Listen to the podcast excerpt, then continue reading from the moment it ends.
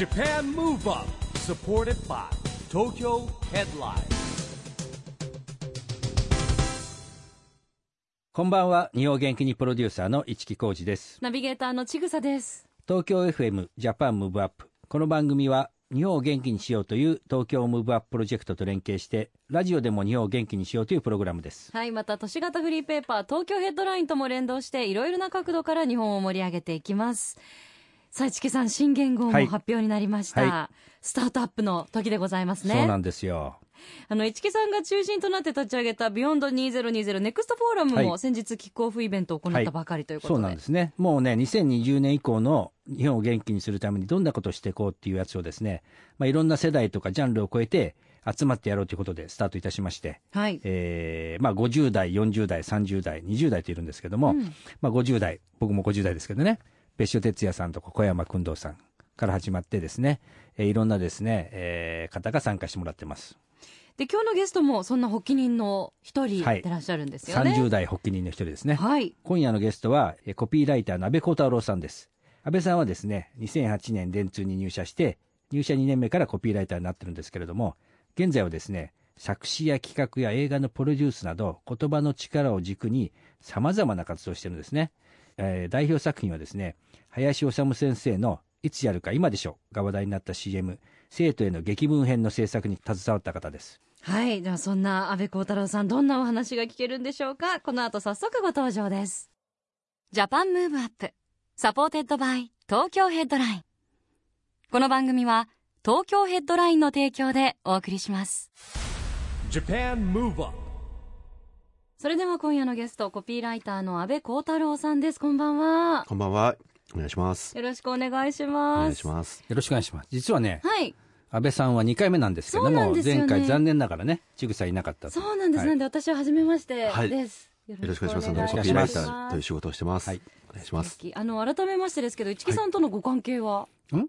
僕？自称人生のしかなみたいな 自分で言う。先輩と後輩そうです。本当に私の、あの、所属している会社の先輩の、おつながりで、あの、打ち合わせさせていただく機会があって、それ以降、親しくささせていただいている感じですね。であとねなんか偶然なんですけど東京やってるうちの編集長とのつながりがあってはいはいはいはああ、あなんかいろんな。な彼があのもう作詞したり舞台やっていろんなことしてるもんでですうね、んたまたまそこでも縁があったというい。そう不思なんです。議な関係で、はい。そのコンテンツ作る上で、ヘッドラインさんに取材いただいたりとかしていて、それで、あの、つながりがあって、幅広いんですね、ご活動が。だってまだ2008年入社でいらっしゃるから30代前半でいらっしゃいますよね。そうですね。あの、33歳にこの3月になったので、まだまだ働き盛りです、え今ね。9年目？今もう11年目かな？2008年に入った。あそうか22ですね。代って11年。もう10年選手ってことですねもそうですね。はい。もう多岐にわたってご活躍で、はい。あの、安倍さんが主催されてる部活動はい講座、企画で飯を食っていくって、こちらはもうもう5周年そうなんですよ。っていうことなんですけど、この企画で飯を食っていくっていうのは、まあそのまんまじゃないそうだ、そうなんですよ。で、名前があの、企画飯っていうふうに呼んでるんですけど、これは、はいまあ本当企画する人がもっともっと世の中に増えていったらいいんじゃないかなっていうふうなことを思って、えー立ち上げて始めたっていう講座になってますね。なんて言うんだろうな。僕自身が企画っていうものを通じて、ものすごく、あの、人生が変わっていったっていう手応えみたいなものがあって、だからそういうふうに前向きにこう、ピンチをチャンスに変えられたりとかする人が増えていけるといいなっていうことで、始めたのが、この企画で飯を食っていくですね。うんで安倍さんはもともと入社してですね最初はい人事部にいたんですよ、そうなんですよう。ーん電通に入社されて最初、えそうですもう1年目で人事部だったんです 人事に配属されてー、毎年本当にですね、あの、同期が180人ぐらいいるんですけど、うんあの、たった2人だけ配属されるセクションが人事で。それはそれですごいすごいですね。そうなんです。何かでもお人柄変われたんでしょうね。なんかあの、まあほらだってほらなんかニコニコしててね何でも相談聞いてくれそうな感じ頼りがいがありそうな。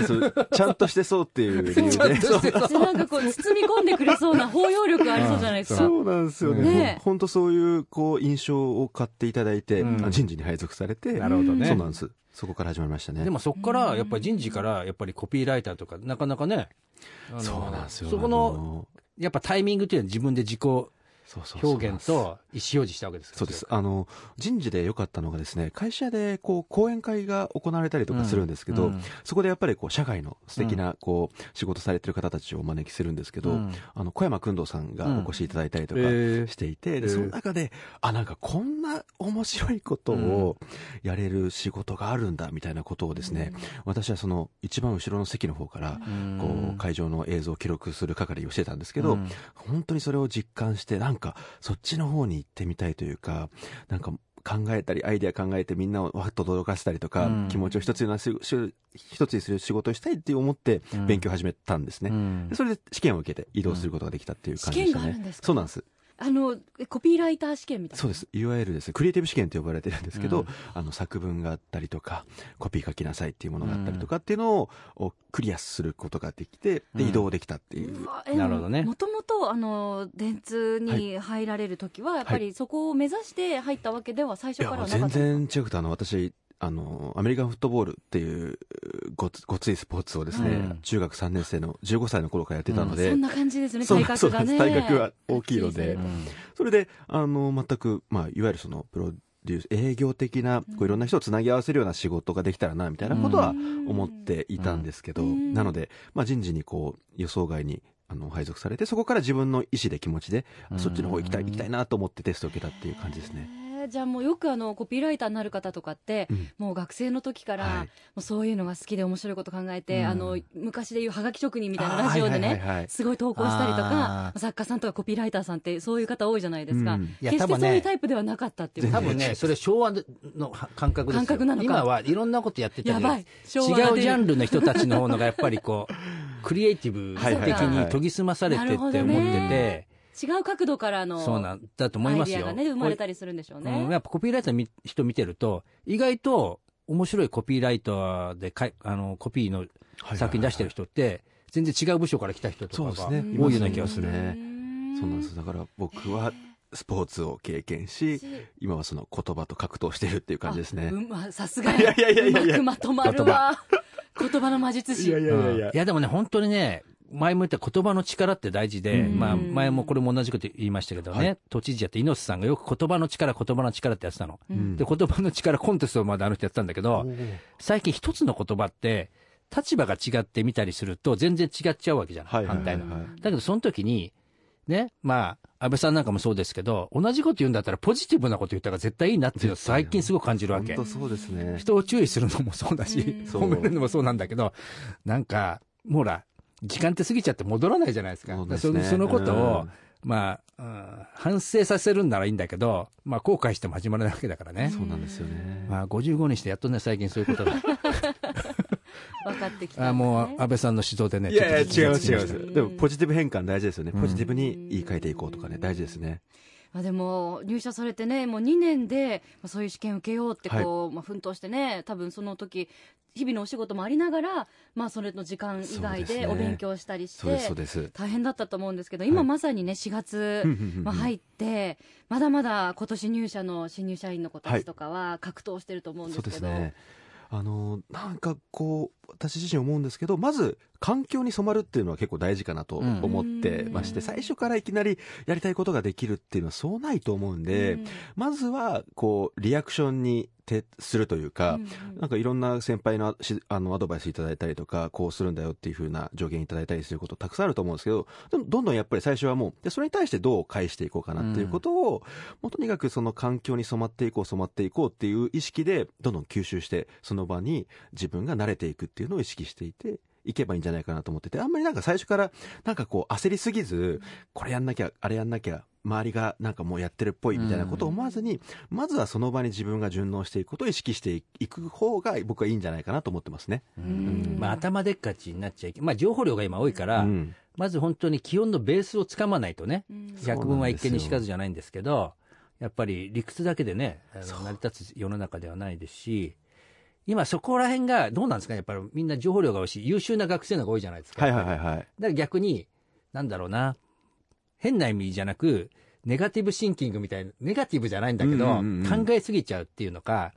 こう半歩踏み込む前に先にこうシミュレーションしちゃうような場合が多いんじゃないかなあると思いますね。結構、あの、SNS で、何々さんがこう言ってたんですけど、う。ちの部署では違うんですかみたいなこととか、やっぱ言いたくなっちゃう気持ちもわかるけれども、やっぱその土地土地の文化を理解した上で、やっぱりこうした方がいいんじゃないかって話をした方が受け入れてくれたりとかするじゃないですか。だからとにかく、もう受け身の練習をしてから試合に出かけるのと同じで、リアクションリアクションしていけば、次 アクションが見えてくると思うんで。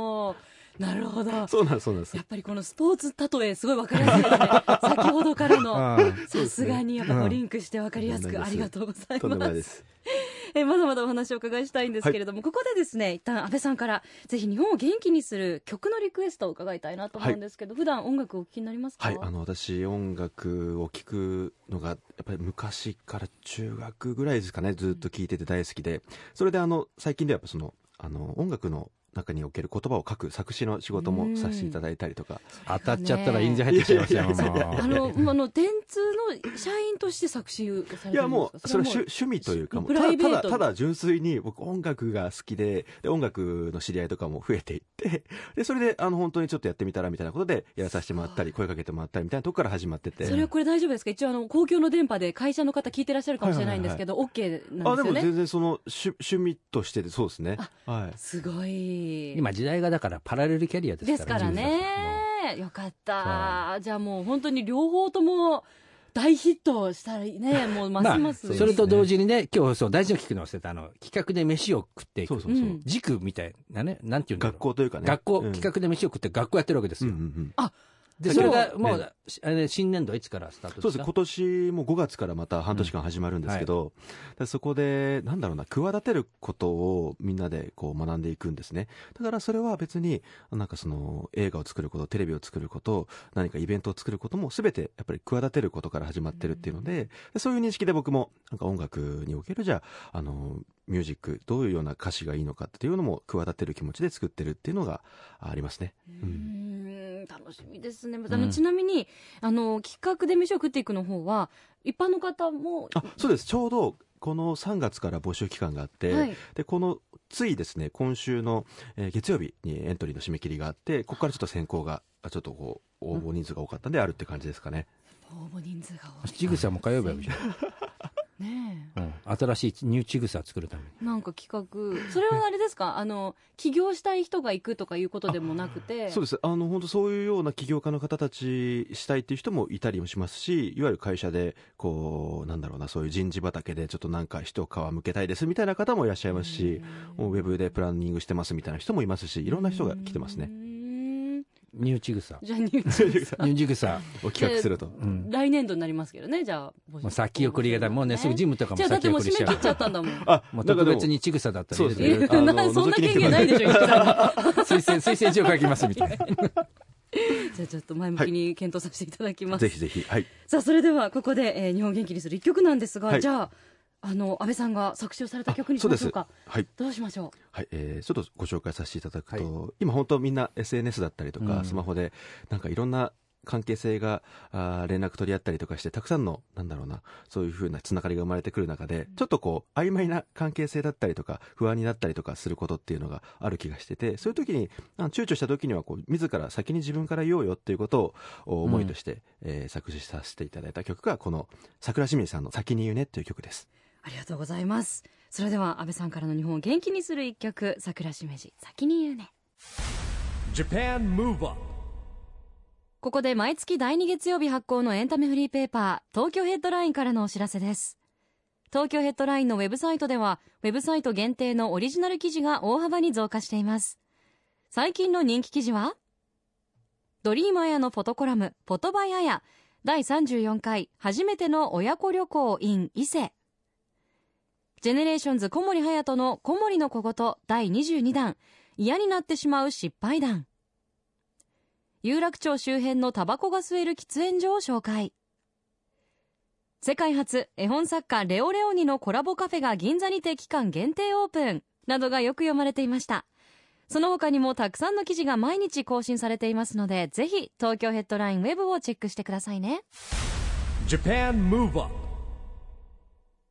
ラジオで日本を元気にするプログラム、ジャパンムーブアップ一木工事と、ちぐさでお送りしています。そして今夜のゲストはコピーライターの安倍光太郎さんです。後半もよろしくお願いします。はい、よろしくお願いします。よろしくお願いします。えー後半はですね、えービヨンド2020ネクストフォーラムっていうですね、あのーこれは、えー僕がですね、えーみんないろんな方にお声掛けをして作ったですね、はい2020年以降の日本を元気にしていこうとはい。いうですね、プロジェクトの、えー30代の発起人に安倍さんにもなってもらっておりますそう。お声掛けいただいて。はいこれね、50代、もうね、ダイバーシティ、男女もなくいろんな分野集めようということで、もともと50代は、僕らがあの、東京から日本を元気にしようという東京ムーブアッププロジェクトを、別所哲也さん、小山君堂さん、僕、それからリリー・フランキーさんと始めたんですよ。はいそのきっかけは、え単純に東京タワーの50周年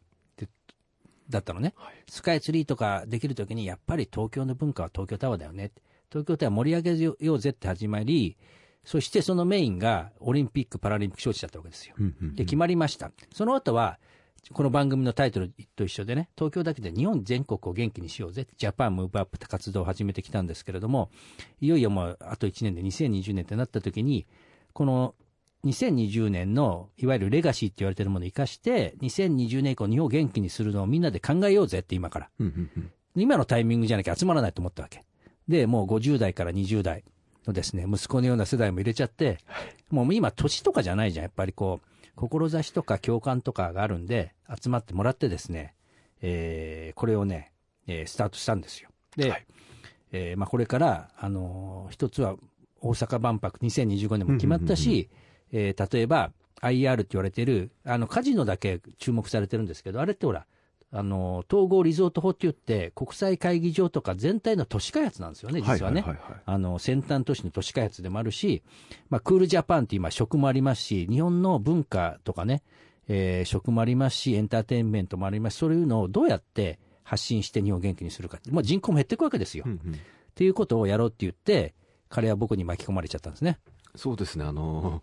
お声掛けいただいて、でも、すごく嬉しくて、ちょうどなんかこう、10年、あの、会社で働いてくる中で、コピーライターとして働いている中で、なんかその言葉の、どういうふうにワークすればいいのかっていうのと、まあ、その、自分のフットワークだったり、ネットワークっていうのも、ある程度できてきたので、うんなんか今のタイミングでこれからネクスト、うん次どうあるべきかっていうのを考えるプロジェクトに呼んでもらえたのはすごく嬉しくて、どんどんどんどん皆さんと一緒に形にしていきたいなって思いですね。ね、本当に。で、またこれまた不思議なもんでですね、えー番組にも出てもらってます、堀潤さん。うん。まあ、ジャーナリストですかね、今ね、元アナウンサーっていうより。まあ、はい堀潤さんと安倍さんもまた同じ一緒に活動とかしてたりするわけ。そうなんですよ。堀さんとのもう2、3年のお付き合いになるんですけど、うん一緒にその堀さんがこう渋谷区恵比寿で行っている、う伝える人になろう講座っていうのをやられてるんですけど、そこのネーミングを私が担当させてもらったりとか、名前を。あとなんか堀さんに私が企画してプロデュースしている番組、あの、未知との対話っていう番組があるんですけど、そこのナレーションをお願いしたりとかっていう付き合いをずっと続けさせていただいてて、え、ご縁が重なってますよね。ね、本当そういう意味ではさっきのほら、電通時代に公演に来てもらったのがこ小山君堂さんとか、そうです、うん、そうで。ですすね。繋がっていくわけですよ。ねだから、ご縁があるんですねあの、一度その発起人も一度に回しキックオフをやった時に、うんまあまあ控え室が一緒になったわけですよね。はいはいはいはいもちろん。で、面白いもんで50代から20代までいて、意外と会ってそうで会ってなかった人がいたりとか、そこでまたやっぱりこうコミュニケーションが生まれたりするんでね。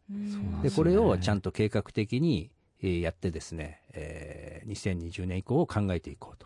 うんねうんうんもう、もうすぐですか、2020年。うん集まって2020年以降のことをどうしようってもうすごい壮大なテーマじゃないですそう。か。だからね、ちゃんと具体的に5つのテーマも設定してるわけ。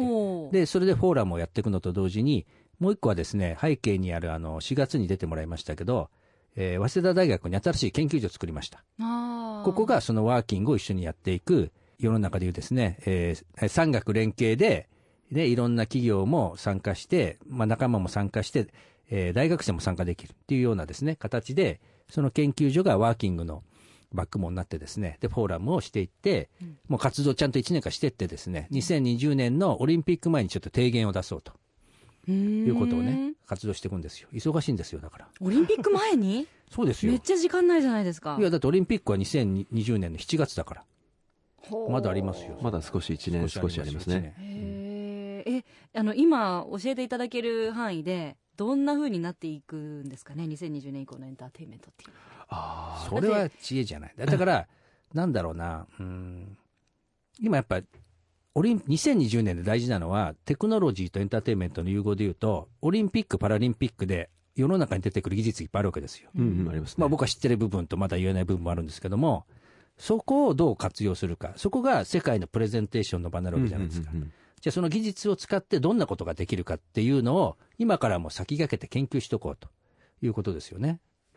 そうですね。どんどんどんどん、そういう技術の発達のプレゼンテーションの場で場であったりとか、それぞれみんなこういう iPad とかスマホとかを駆使して、技術的にいろんなことができるようになっていくんで、僕自身は2020年以降っていうのは、そのオフラインの出会い、リアルな出会いとかの場をいくつ作れるか、どれだけの出会いの場を作れるかっていうのは結構意識していて、そういうような体験とかイベントとかをどんどん作っていきたいなって感じてますね。そうなんですよ。だから結局、IT とか AI とかなればなるほど、ね、今言ったようなリアルなものっていうのが絶対貴重になってくるわけじゃないですか。そうなんですよね。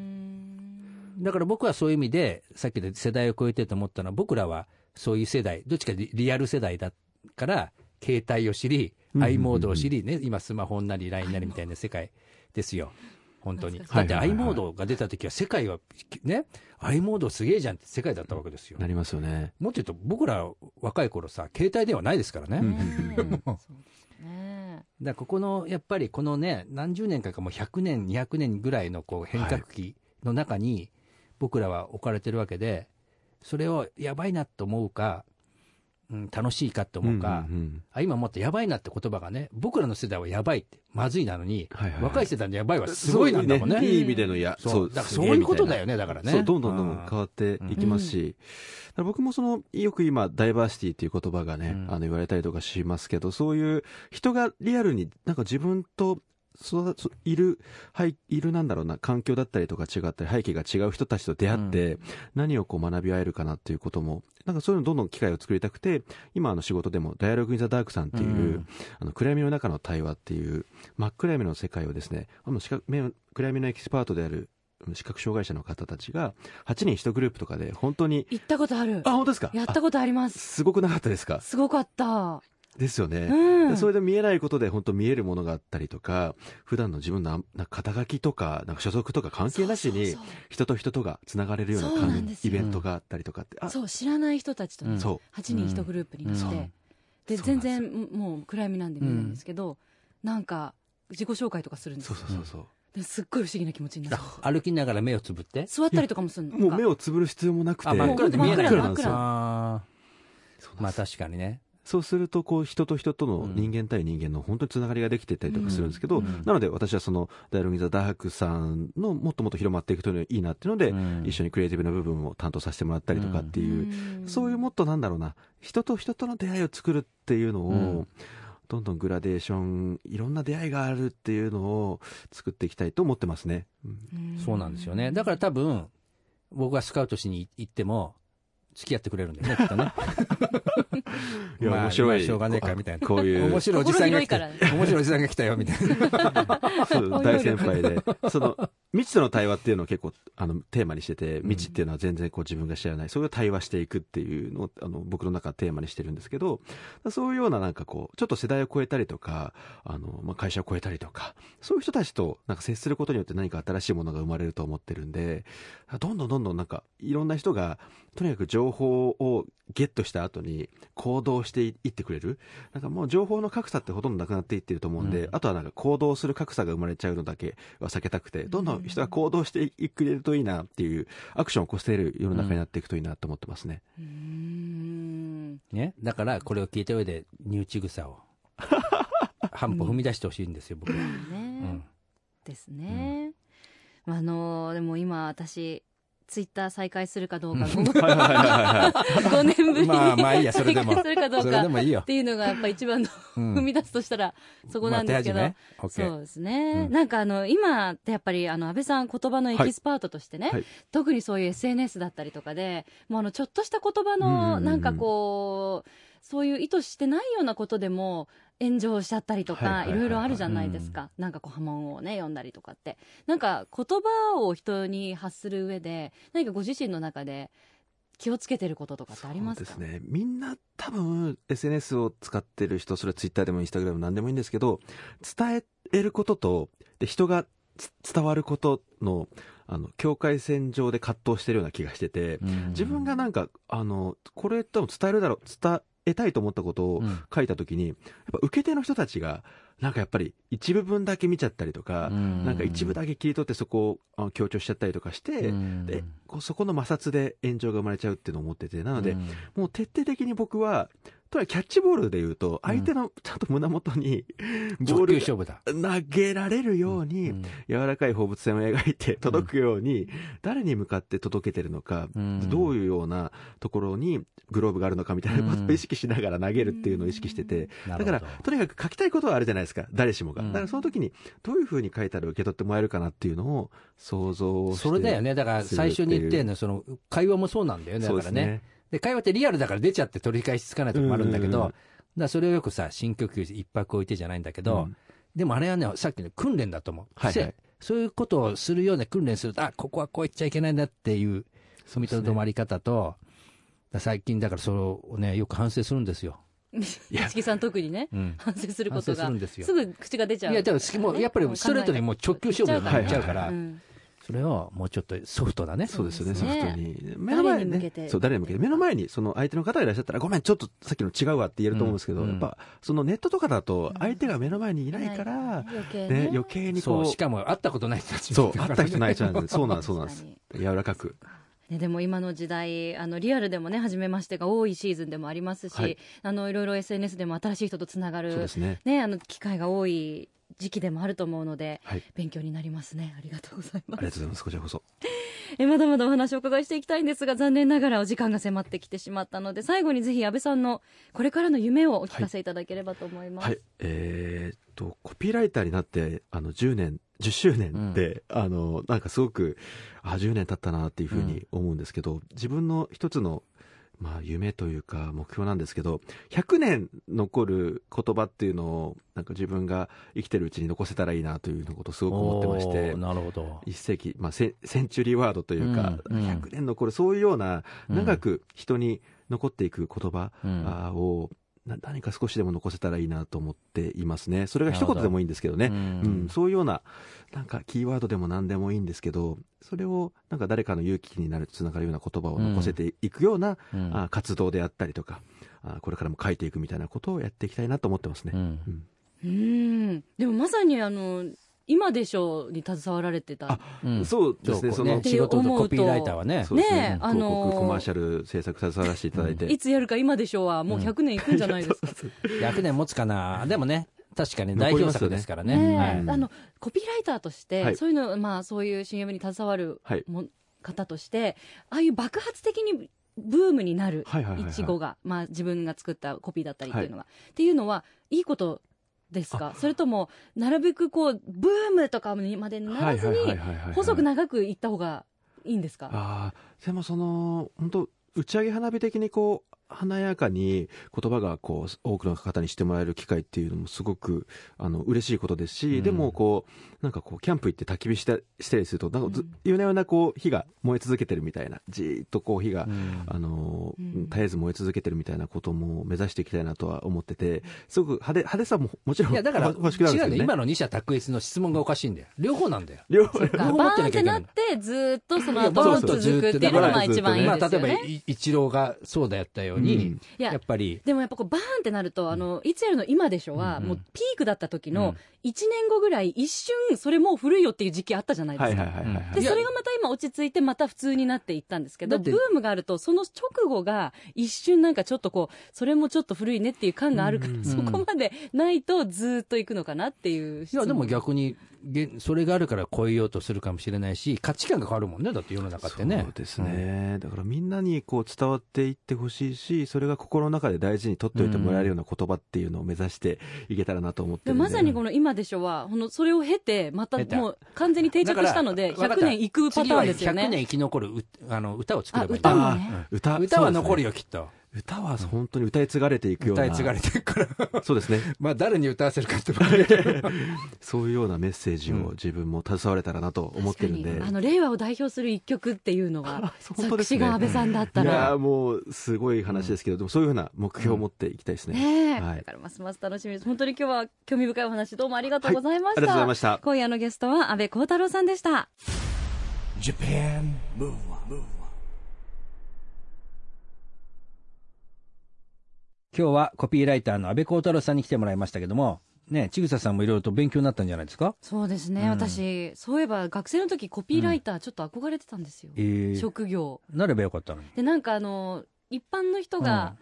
こう応募できるコピーライター大賞みたいな、ああ、川柳じゃなくてコピーライター。みたいな。そういうのに何回かえー。応募しようかなとか思ったことがあるので、えー。ちょっと今日は本当憧れの専門の眼差しで見てしまいました、えーまあでも言葉の力っていう意味だよね、うん話す方の言葉の力をお持ちのね、ちぐささんですから。すごいトゲありますよね 本当に負けない私はポジティブに生きていくんだ言葉の力を信じて、信じてください。はい。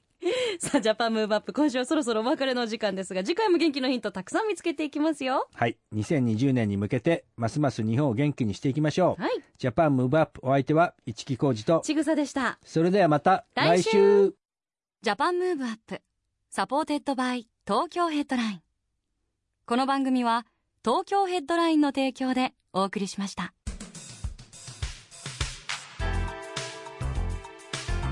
Japan Move Up